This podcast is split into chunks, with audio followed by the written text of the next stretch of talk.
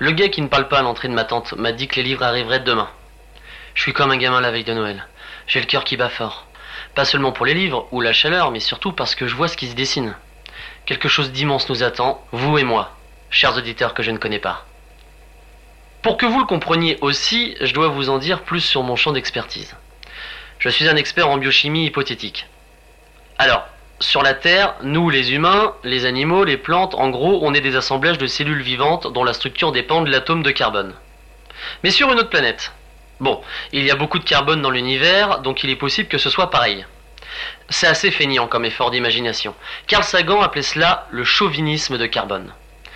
Nous sommes incapables d'imaginer d'autres fonctionnements, alors qu'en plus, sur notre bonne vieille Terre, on a déjà trouvé des bactéries qui fonctionnent sur du soufre ou de l'arsenic.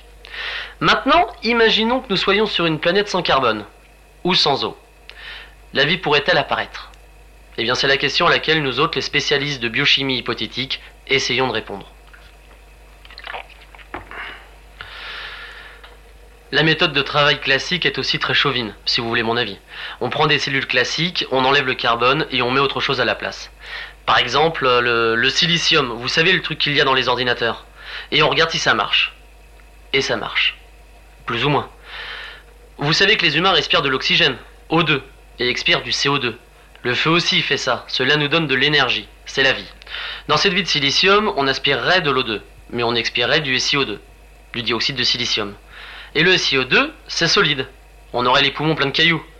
Ce n'est pas très grave, hein. on, pourrait imaginer qu'on expire non pas du gaz, mais de la matière solide, un peu comme quand on va aux toilettes. Pour tout vous dire, ce jeu de puzzle m'ennuie. Mes collègues fabriquent des architectures de silicone et de germanium théoriques, mais terriblement prévisibles. Avec le temps, j'ai remarqué deux choses. La première chose, c'est que la vie s'accroche. La vie est partout et elle est tenace. On envoie des hommes sur la Lune, mais nous n'arrivons pas à anéantir la bactérie du tétanos. Travailler sur ces puzzles fragiles en se demandant si une plante de germanium ou de plomb pourrait faire de la photosynthèse et survivre, c'est être ignorant de la réalité profonde de la vie. La vie se cache partout et tiendra bon, quels qu'en soient les sacrifices. La deuxième chose, c'est que comme le disait Sagan, nous sommes chauvins. Mais comme le disait aussi Lovecraft, nous vivons sur des placides îlots d'ignorance, incapables d'imaginer ce qu'il y a dans l'abysse qui sépare ces îlots. On cherche de la vie sur Mars, mais pourquoi mépriser Vénus? Parce qu'il fait 427 degrés à la surface? Et pourquoi pas de la vie sur le Soleil? Tant qu'on rira à ces hypothèses, notre discipline restera primitive, emprisonnée, mesquine et pour tout dire, chiante comme la pluie. Chiante comme la pluie. À titre personnel, je travaille sur une approche radicale et inverse. Au lieu de me dire comment la vie pourrait-elle exister dans cet environnement, je me dis plutôt comment pourrait-elle ne pas exister.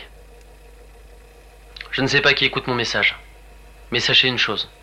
J'ai vu des paysages fantastiques et des formes de vie stupéfiantes dans les tableaux imaginaires de mes recherches. Des choses que je ne peux pas partager afin de garder le respect de mes pères. Imaginez une planète de bismuth, proche du Soleil. 1000 degrés à l'équateur, 300 degrés au pôle.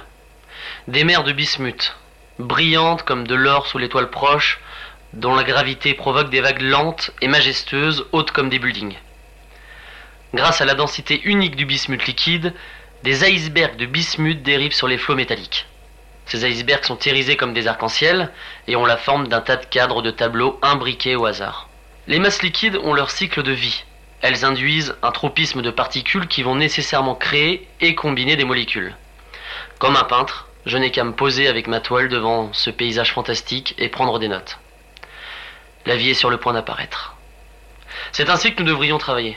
Poser le théâtre de la guerre et observer le conflit de la vie contre la non-vie se dérouler. Regardez la tragédie de la vie, cette vie qui n'a d'autre choix que de gagner, car c'est sa définition même.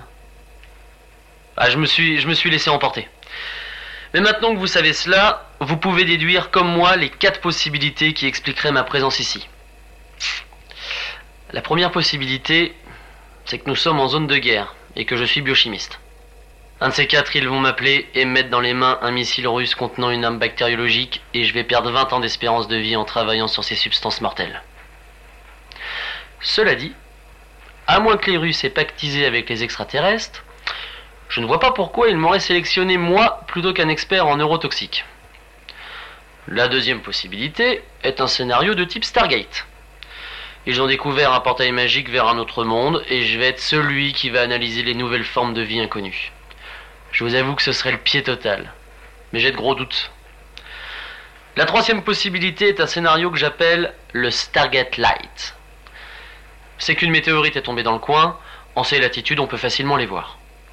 Et peut-être qu'elle dispose de briques élémentaires de composition de la vie, dans une gangue de glace, ou même de silicium. Ce n'est pas impossible et plutôt excitant. C'est ce qui fait battre mon cœur. Une telle opportunité pourrait rendre ma carrière déjà brillante. Disons, totalement aveuglante. Et cette attente insupportable dans cette chaleur aura vraiment valu le coup. Oui, il fait chaud, même d'en parler me donne des frissons. La quatrième et dernière possibilité, c'est qu'ils sont tous aussi cons qu'ils en ont l'air. Ils m'ont recruté par erreur. J'aime la science-fiction bien sûr. Mais étrangement, en l'état de mes connaissances, c'est actuellement le scénario le plus plausible.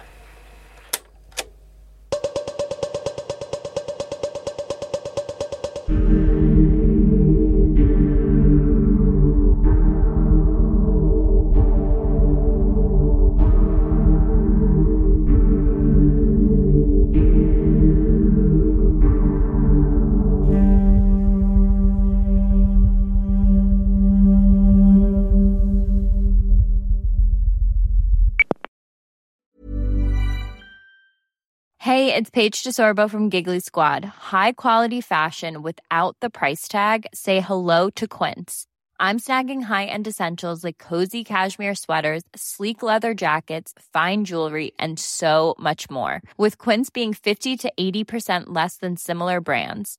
And they partner with factories that prioritize safe, ethical, and responsible manufacturing. I love that. Luxury quality within reach. Go to quince.com slash style to get free shipping and 365 day returns on your next order. Quince.com slash style.